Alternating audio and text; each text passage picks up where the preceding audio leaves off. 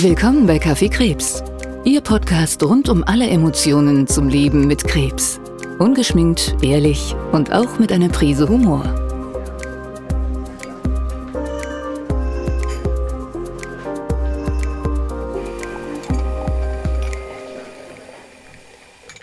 Hallo und herzlich willkommen zu einer neuen Folge Kaffeekrebs. Hier war es ja ganz schön ruhig in der letzten Zeit und das hat einen ganz bestimmten Grund, denn wir haben uns die Zeit genommen, um Kaffeekrebs weiterzuentwickeln. Und ihr dürft euch wirklich auf ein ganz tolles und neues Konzept freuen. Der Kaffeekrebs-Podcast ist wieder zurück und das mit einer neuen Stimme am Mikrofon. Mein Name ist Moni Klein und vielleicht kennt mich der eine oder andere, denn ich war selbst hier zu Gast bei Kaffeekrebs. Ich habe selbst eine Krebsdiagnose bekommen und zwar zweimal. 2015 das erste Mal Darmkrebs und 2019 das zweite Mal metastasierter Darmkrebs. Aber in dieser Folge soll es nicht um meine Geschichte gehen. Ich lasse meine Geschichte immer mal wieder im Gespräch mit meinen Gästen einfließen, denn heute geht es um das Thema Hautkrebs. Hautkrebs wird ja gerne unterschätzt oder nicht als wirklicher Krebs wahrgenommen und das kann fatale Folgen haben. Und äh, umso wichtiger ist der Awareness-Monat Mai. Und hierfür habe ich heute einen Gast an meiner Seite und eine richtige Expertin. Das ist die Astrid. Astrid Doppler war selbst Betroffene und hat gemeinsam mit Katharina Kaminski den Verein Melanom Info Deutschland gegründet. Liebe Astrid, schön, dass du heute da bist. Dankeschön. Ich freue mich auch, dass du mich eingeladen hast, Moni. Ja, hör mal, wir haben eine Sache, die ist hier absolute Tradition. Ohne Kaffee läuft gar nichts. Also, wie möchtest du deinen Kaffee trinken? Ich trinke meinen Kaffee am liebsten schwarz, bitte ohne Milch, ohne Zucker. Wow. Ich bewundere immer Leute, die ihren Kaffee schwarz trinken können. Der kommt sofort. Ich nehme heute einen Latte Macchiato mit Hafermilch. Mm. So, liebe Astrid, also heute geht es um das Thema Melanom, beziehungsweise viele sagen ja auch Hautkrebs. Ja, Hautkrebs ist ein Überbegriff. Es gibt verschiedene Formen von Hautkrebs und das Melanom ist so ein bisschen der, ja, der Paradetumor für den, der ein bisschen der gefährlichere Hautkrebs ist, sage ich jetzt einmal. Das war genau meine erste Frage und super, dass du das jetzt schon direkt mit beeinflusst, weil ich finde einfach, man hört immer Hautkrebs, Melanom, aber irgendwie kann man das für sich gar nicht. Also was ist da der Unterschied? Und vielen Dank, dass du unseren Zuhörern und Zuhörerinnen das jetzt schon im ersten Satz erklärt hast, weil das wäre auch meine erste Frage gewesen, um da einfach ein bisschen aufzuklären. Es ist halt, wir Hautkrebsbetroffenen sind immer konfrontiert mit dem Vorurteil, dass Hautkrebs nicht schlimm wäre weil der Großteil der Bevölkerung halt immer den hellen Hautkrebs im Kopf hat. Jeder kennt irgendeinen Opa, irgendeinen Onkel, der schon mal einen hellen Hautkrebs gehabt hat, wie zum Beispiel der Vorstufe, die aktinische Keratose oder halt ein Basalium. Da sind die Zahlen immens hoch, sage ich jetzt einmal. Das Melanom, der schwarze Hautkrebs, ist gefährlicher und ist auch seltener, aber dennoch nicht so selten. Also es ist ungefähr die fünfthäufigste Tumorart, die wir haben in Deutschland. Wir haben rund 22.000 Neuerkrankte im Jahr. Und das ist immer noch ein Tumor, an dem man versterben kann, obwohl es ja angeblich nur unter Anführungszeichen Hautkrebs ist. Ja, und du hast ja leider auch selbst recht viele Erfahrungen mit dem Thema. Ich würde mich freuen, wenn du uns so ein bisschen jetzt über deine Geschichte mit dem Melanom erzählst. Aha, ja, wo fange ich an? Also, wie man es vielleicht an meinem Dialekt hört, ich komme aus Österreich. Ich bin geschieden, habe im Internet meinen zweiten Mann kennengelernt und der hatte eine Hautkrebsvorgeschichte und zwar ist seine Mutter an einem malignen Melanom verstorben. Und wie wir uns kennengelernt haben, hat er auf meinem Rücken eine Mutter mal gesehen, das ihm nicht so gut gefallen hat. Und hat mich gebeten, zum Hautarzt zu gehen. Und ich habe das nicht wirklich sehr ernst genommen, muss ich sagen. Und habe das immer mhm. so vor mir hergeschoben. Weil ich, ich gehe nicht gern zum Arzt, gebe ich jetzt ganz offen zu. und habe, ja, leider ist es so. Und habe es immer ein bisschen vor mir hergeschoben und habe mir halt eben auch gedacht, ja Mensch, ein Muttermal, das nicht schön ausschaut, ist ja nicht so tragisch. Und er hat aber nicht locker lassen. Und wie ich dann nach Deutschland gezogen bin, ein, bisschen, ein paar Monate später, bin ich dann hier zum Hautarzt gegangen und habe erst einmal die Diagnose heller Hautkrebs gekriegt. Also Ah, dieses okay. Muttermal, was meinem Mann Ja. komisch vorkommen ist, ist angeschaut worden und da hat es geheißen, ja, das ist ein Basalzellkarzinom. Da kriege ich einen OP-Termin und dann ist das wieder in Ordnung. Und bin dann rausgegangen aus der Praxis mit einem komischen Gefühl. Ich habe nicht genau gewusst, wie ich das einschätzen muss. Und bin zur Sprechstundenhilfe gegangen, einen Termin ausmachen. Und der OP-Termin, der ist dann angesetzt worden, fast drei Monate später. Okay, das ist ganz schön lange, oder? Ja, das ist ganz schön lange, aber für mich war das so das Zeichen, ach, das ist echt nicht schlimm, wenn das erst in drei Monaten rausgeschnitten wird, kann das nicht tragisch sein. Ja, und dann wurde das rausgeschnitten und als ich dann zum Fädenziehen gegangen bin, hat die Ärztin dann im Arztzimmer schon gewartet auf mich und hat so die Miene etwas verdunkelt und meinte dann so, also es tut dir sehr leid, äh, es war doch kein Basalzellkarzinom, sondern es war schwarzer Hautkrebs und es ist der tödlichste Hautkrebs, den es überhaupt gibt. Bumm. Bumm. Und dann, ja, Ja. und dann erstmal, wie, was für eine Reaktion? Die Reaktion war doof im Nachhinein gesehen von mir, weil ich bin einfach aufgestanden und bin gegangen. Ich hätte jetzt nur Ach dort nee, echt? bleiben sollen, einen Nachschnitt Ja. machen. Ja, ich bin, ich, ich, ich habe dann plötzlich ist das abgelaufen wie ein Film in meinem Kopf. Ne? Ich habe die Geschichte von meiner Schwiegermutter, die ich ja nie kennengelernt habe, plötzlich im Kopf gehabt und habe gewusst, okay, die hat auch ein Melanom gehabt und ist dann Jahre später dran verstorben. Und das war so ein Schock für mich, dass ich einfach aus der Praxis raus bin und ja, meinen Mann angerufen habe, ob er mich bitte abholen kann. Ich war dann nicht mehr fähig, selber Auto zu fahren. Ich war so schockiert, weil ich mich so verlassen habe auf das, dass das der Arzt hat, ich habe ja die Diagnose schon gehabt, Basalzellkarzinom. Wie kann das sein, dass das plötzlich doch was anderes ist? Ne? Wie hat man dir Ja. das erklärt? Also, dass man sich da vertan hat.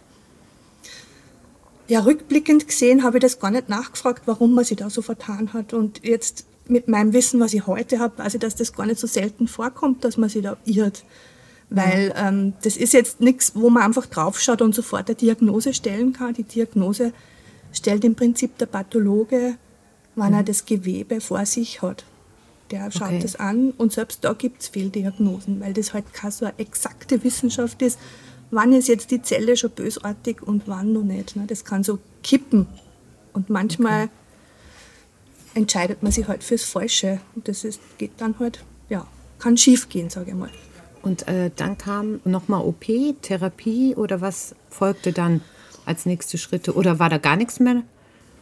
Doch, also ich bin ja aus der Praxis eben rausgestürmt und habe Ja. dann im Nachhinein nochmal angerufen und habe natürlich den Termin für die zweite OP, weil das macht man so beim Melanom, da wird der Sicherheitsschnitt gemacht, das nennt man Nachschnitt, da schneidet man einfach nur mal rund um die Stelle, wo das Melanom gewachsen ist, Gewebe weg in die Tiefe und zur Seite hin, damit das Melanom nicht nur mal entstehen kann an dem Ort. Ne? Das ist also eine Vorsichtsmaßnahme.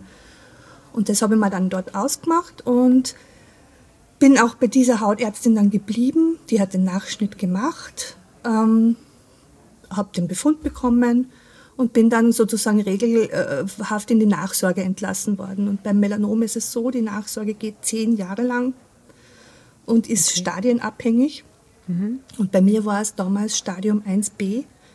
Aber ich habe mit der Information nichts anfangen können und Ja. bin dann halt zu meinem ersten Nachsorgetermin gegangen und bin wieder in die Hautarztpraxis gekommen und dann hieß es plötzlich, also eine Nachsorge beim Melanom, ja, das gibt es eigentlich gar nicht. Da ist mir dann einmal so die Kinnlade runtergeknallt. Was heißt, es gibt keine Nachsorge? Ich bin doch hier mit meinem Tumorpass Ja.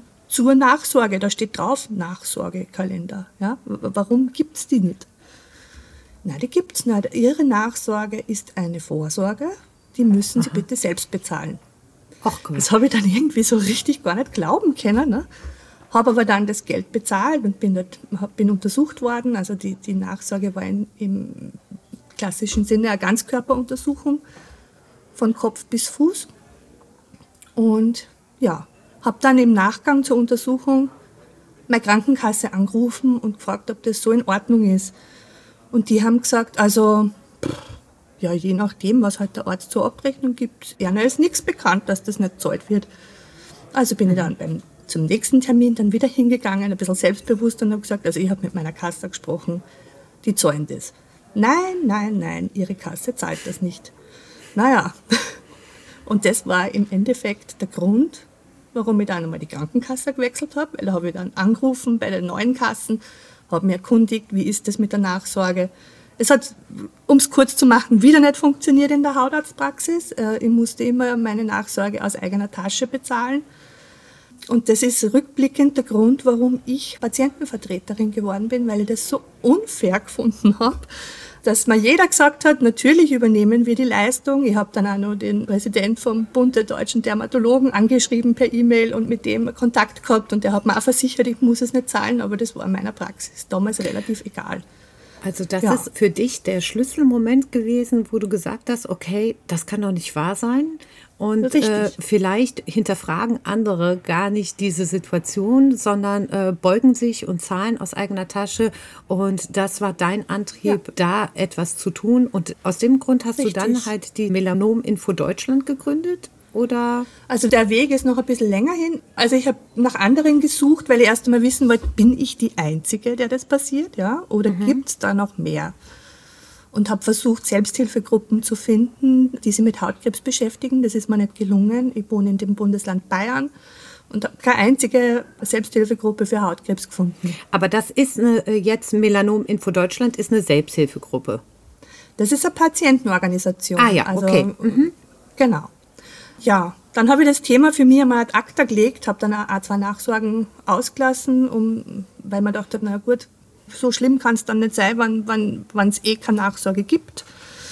Und habe ähm, das Thema für mich einmal auf Eis gelegt. Und dann, 2013, bin ich schwanger geworden. Mhm. Und bin wieder regelhaft zur Nachsorge gegangen. Und meine erste Nachsorge während der Schwangerschaft hat gleich eine Auffälligkeit ergeben. Und es war tatsächlich sofort ja, ein erneutes Melanom am Oberarm damals. Okay. Ja, und die ganze Schwangerschaft war, ich sage jetzt einmal, es war eine riesen Katastrophe, weil, also gesundheitlich gesehen, mhm. weil einfach, ja, mit 37 ist man nicht mehr die Jüngste. Ja, weil du ja belastet bist auch, ne? Ja. Genau, du bist vorbelastet, du hast ja. Angst. Ähm, ja. Und ich habe in der Schwangerschaft insgesamt dann drei Melanome entwickelt. Ach, die letzten zwei sind wir rausgeschnitten worden, ähm, jeweils auf einer Brust, kurz vor der Entbindung. Ich habe einen Eierstocktumor gehabt während der Schwangerschaft, wo ich nicht gewusst habe, ist er gutartig, ist er bösartig, der immer größer und größer geworden ist. Also ich kann mir an vieles aus der Zeit nicht mehr genau erinnern, wahrscheinlich mhm. weil ich so belastet war und so viel Angst gehabt habe. Ja, und nach der Erfahrung habe ich dann wieder aktiv nach Hilfe gesucht und habe wieder keine gefunden und habe dann auf Facebook geschaut, ähm, ja. ja. Und dort gab es eine kleine, aber feine Hautkrebs-Selbsthilfegruppe. Da waren damals 70 Leute drinnen und in die bin ich reingegangen und dort habe ich erstmals Ansprechpartner gefunden, mit denen ich mich austauschen habe können. Und das war so eine Riesenerleichterung, das kann man sich überhaupt nicht das vorstellen. Das glaube ich. Das glaube ich, das kenne ich sehr gut, ja. Ja. Austausch mit Gleichgesinnten ist einfach unfassbar wertvoll. Und einfach zu merken, du bist halt mit deinen Ängsten und mit deinen Gedanken nicht alleine und mit deinen Erfahrungen, guten wie auch schlechten Erfahrungen nicht alleine. Richtig, Hast du dann dort genau. auch in dieser Gruppe die Katharina kennengelernt und habt ihr euch da zusammengetan oder? Genau so war es. Am Anfang war das halt ein Mini-Grüppchen mit, wie gesagt, 70 Leuten und die ein bisschen sich ausgetauscht haben. Und mhm. wir haben relativ schnell gemerkt, die Bedürfnisse sind recht unterschiedlich der Mitglieder. Und Katharina und ich kommen beide aus dem Bildungswesen und wir mhm. haben versucht, in die Gruppe ein bisschen Input zu geben an, ja, an nicht nur Daumen drücken und zuhören, sondern auch ein bisschen medizinisches Know-how mit reinzubringen, was beides nicht unser beruflicher Hintergrund ist. Aber eben, ja, wie vermittelt man Wissen? Ne? Und Katharina und ich sind sofort auf einer Wellenlänge gewesen. Wir haben die Gruppe dann relativ schnell als Admins übernommen und dann ist die kontinuierlich gewachsen und hat immer mehr Mitglieder gefunden und die haben sich alle sehr, sehr gut aufgehoben gefühlt. Das hat uns natürlich bestätigt in dem, was wir tun. Ja. Mhm. Und irgendwann sind wir dann natürlich da gestanden und haben gesagt, okay, als Facebook-Gruppe, kein Schwein nimmt uns ernst. Ja, jeder schaut. ja, jeder schaut pikiert, ja, wenn ja. wir irgendwo hinkommen und sagt, okay, mh, Facebook. Ach, ihr seid eine Facebook-Selbsthilfegruppe, schön. Ach, ja. ja. ach, Facebook ist das nicht das, wo die Leute dann auf Ärzte schimpfen und. Ja, ähm, ja genau. Also so in die Richtung. Und um uns da einfach besser zu positionieren, haben wir uns mhm. dann dazu entschieden, einen Verein zu gründen. Okay. Einfach damit wir eine offizielle Form haben. Uns ist es dann nicht um irgendwelche Fördergelder oder sonst was gegangen, sondern einfach darum, dass wir einen, ja, einen offizielleren Charakter haben und nicht nur sagen können, ja, wir sind eine Facebook-Gruppe. Dass man auch ernst genommen wird wahrscheinlich, Genau. ne? auch in vielen Gesprächen und Ja. äh, auch in Gesprächsrunden. Wie kann ich denn jetzt zum Beispiel, wenn uns heute jemand zuhört, der sagt, ach Mensch, ich kenne jemanden, der ist betroffen oder ich bin selbst betroffen, wie kann ich mich denn an euch wenden? Wie kann ich Kontakt aufnehmen oder ein Teil eurer äh, Community sein? Also unsere Community ist auf Facebook zu finden, am einfachsten zu finden und ganz schnell und unkompliziert, indem dass Was man gebe ich da ein? Facebook-Suchmaske Diagnose Hautkrebs. Dann Okay. ist wahrscheinlich die erste Gruppe, die vorgeschlagen wird, unsere Gruppe, die heißt auf Facebook Diagnose Hautkrebs. Wir lassen dich nicht allein. Wir haben aber mittlerweile mehrere Ableger, äh, ja, für Angehörige eine extra Gruppe, für Stadium 4 Patienten eine extra Gruppe. Und auch für Menschen, weil wir gesehen haben, dass da der Bedarf ganz groß ist, die noch keine gesicherte Diagnose haben, aber die irgendwas an sich entdecken, was ihnen nicht ganz koscher vorkommt. Ähm, eine Gruppe, die heißt Verdacht auf Hautkrebs. Und da kann man sich an, an uns wenden und wir äh, helfen dann weiter und vermitteln die Leute. Ja, also wie toll auch, dass ihr da so weit gedacht habt und gesagt habt, mit wir machen da so unterschiedliche Gruppen, denn ja natürlich der Bedarf für die Gespräche oder für die Hilfe ist ja komplett anders. Also ob ich jetzt einen Verdacht habe, ha- setze ich mich ja mit komplett anderen Gedanken auseinander, als wenn ich jetzt schon weiß, okay, ich habe eine bestätigte Diagnose oder auch als Betroffener habe ich ja natürlich ganz andere Fragen. Finde ich ganz großartig, dass ihr da jetzt wirklich da auch so ins Detail dann äh, gehen könnt und Hilfe leisten könnt. Das hat sich über die Jahre so ergeben, ne? weil wir haben natürlich die geschlossene Facebook-Gruppe, da kann keiner mitlesen. Da, Ja. Das ist, äh, ja, da sind wir unter uns, sage ich mal. Und wir haben da natürlich Eingangsfragen, die beantwortet werden müssen, bevor wir die Leute in die Gruppe reinlassen. Und wenn die Diagnose noch nicht steht, Ah, okay. dann gibt es halt auch keinen Zugang ja, zur Ja. Gruppe. ja, wahrscheinlich auch, damit die Leute sich auch nicht äh, zu viel Sorgen machen oder zu viel Panik bekommen, dass sich das dahin entwickeln kann oder weil ihr das kanalisieren wollt. Das ist eine zweischneidige Geschichte. Das ist auf der einen Seite als Schutzmaßnahme für die Mitglieder gedacht, die vielleicht gar nicht jedem in ihrem Umfeld sagen wollen, dass sie Hautkrebs haben. Oder die nicht wollen, dass der Arbeitgeber was davon weiß oder was auch immer. Also es muss ein geschütztes Umfeld sein, in dem man offen schreiben kann über das, was einem Sorgen macht. Und da kehren halt Leute nicht dazu, die nur nicht krank sind, ne? weil sonst kann ja, Ja. jeder Anfrage stellen, der gerade einmal neugierig ist. Und das Ja, wollen ja, wir genau. eigentlich vermeiden. Und auf der anderen Seite dient es natürlich auch für die, die ähm, noch keine Diagnose haben, auch ein bisschen als Schutz, weil die lesen dann nicht gleich die schlimmsten Geschichten. Jetzt darfst du mal ein Schlückchen Kaffee trinken, Astrid.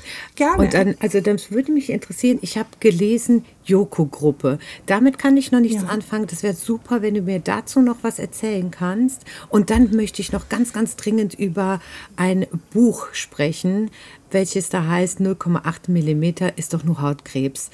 Fangen wir doch mal mit der Joko-Gruppe an. Dann nehme ich jetzt mal ein Schlückchen Kaffee. Ich trinke auch noch mal, bevor ich antworte, sonst quatsche ich Sehr gerne. Ne? Ohne Kaffee läuft ja sowieso nichts hier. Sehr gut, ja. Also die Joko-Gruppen sind tatsächlich Gruppen, die vor Ort stattfinden. Weil Melanom Info Deutschland versteht sich so ein bisschen als die, als ist ein Verein und eine Patientenorganisation, die in ganz Deutschland aktiv ist.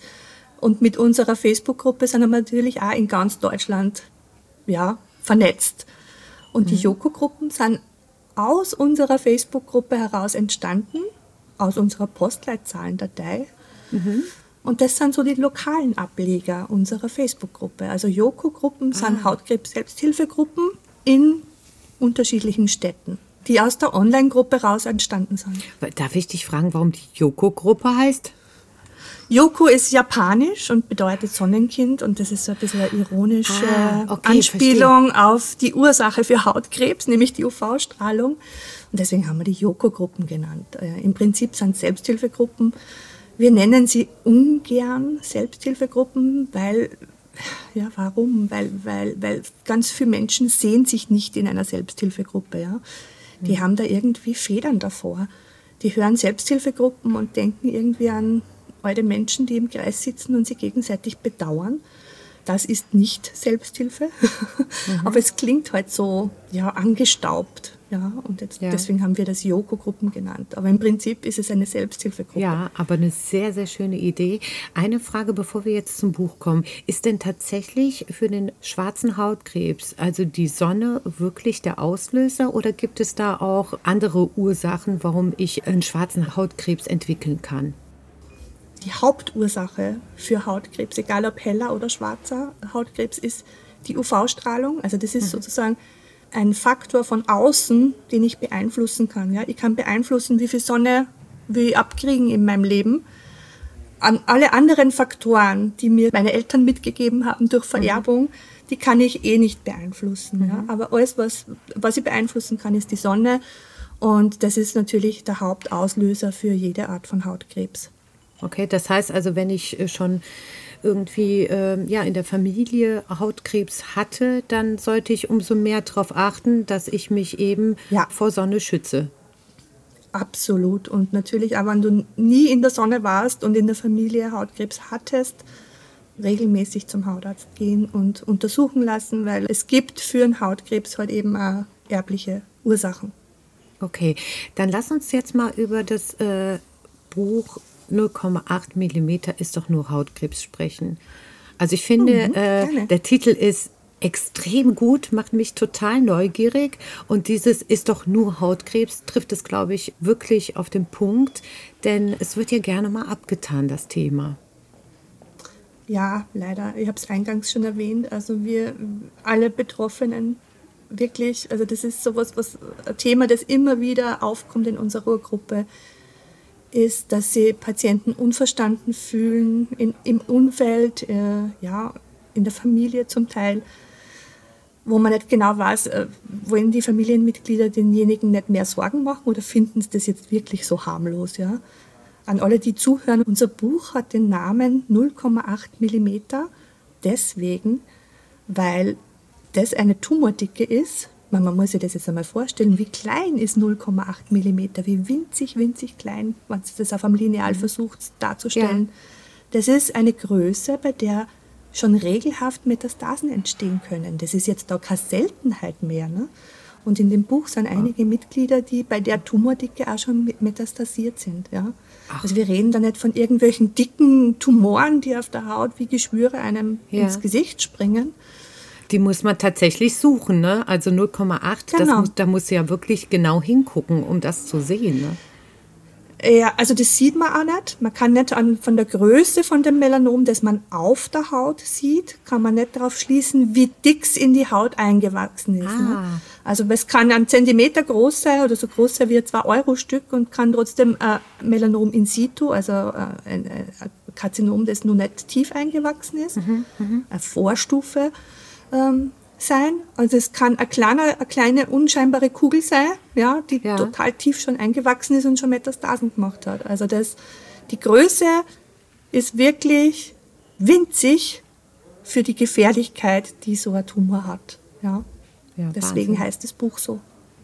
Ja, um einfach aufzurütteln und zu erklären, Mensch, Leute, wart's nicht zu lang zu, wenn ihr irgendwas Komisches auf der Haut habt, geht's doch bitte, bitte zum Hautarzt. Und du sagst da jetzt was ganz, ganz Wichtiges. Dieses ein Thema ernst nehmen oder äh, Veränderungen ernst nehmen. Denn nur weil mhm. du das gemacht hast, wurde halt ja bei dir der äh, Hautkrebs diagnostiziert und bist du ja jetzt heute auch gesund. Und ich finde, für unseren ersten Teil, ja, sind wir schon am Ende. Und ich danke dir von ganzem Herzen, dass du dieses Thema für uns so gut dargestellt hast und uns ganz wertvolle Einblicke gegeben hast. Und ja, es gibt natürlich super viel noch zu erzählen und das werden wir auch tun in der nächsten Folge. Ich würde sagen, alles, was du uns hier heute an Infos gegeben hast, werden wir in die Shownotes packen.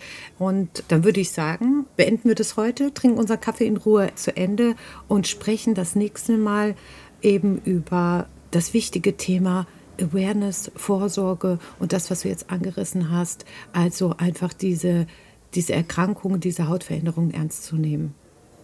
Sehr gerne. Vielen, vielen Dank, liebe Astrid. Es war mir ein Fest und bis zum nächsten Mal. Danke, Moni. Bis zum nächsten Mal. Und jetzt noch was in eigener Sache. Ich hatte es ja erwähnt, dass Kaffeekrebs ein neues Konzept hat und das ist ganz einfach erklärt. Jetzt gibt es Kaffeekrebs nicht nur als Podcast, sondern auch auf unterschiedlichen Kanälen. Und alle Informationen dazu findet ihr auf kaffeekrebs.de. Auf dieser Website findet ihr auch alle anderen Folgen. Schaut doch da mal gerne vorbei. Und was mir auch ganz wichtig ist, ich möchte natürlich wissen, gefällt euch dieser Podcast? Also hinterlasst uns gerne eine Beurteilung. Und mit dem letzten Schluck Kaffee aus meiner Tasse bedanke ich mich bei dir ganz persönlich fürs Zuhören, für deine Zeit.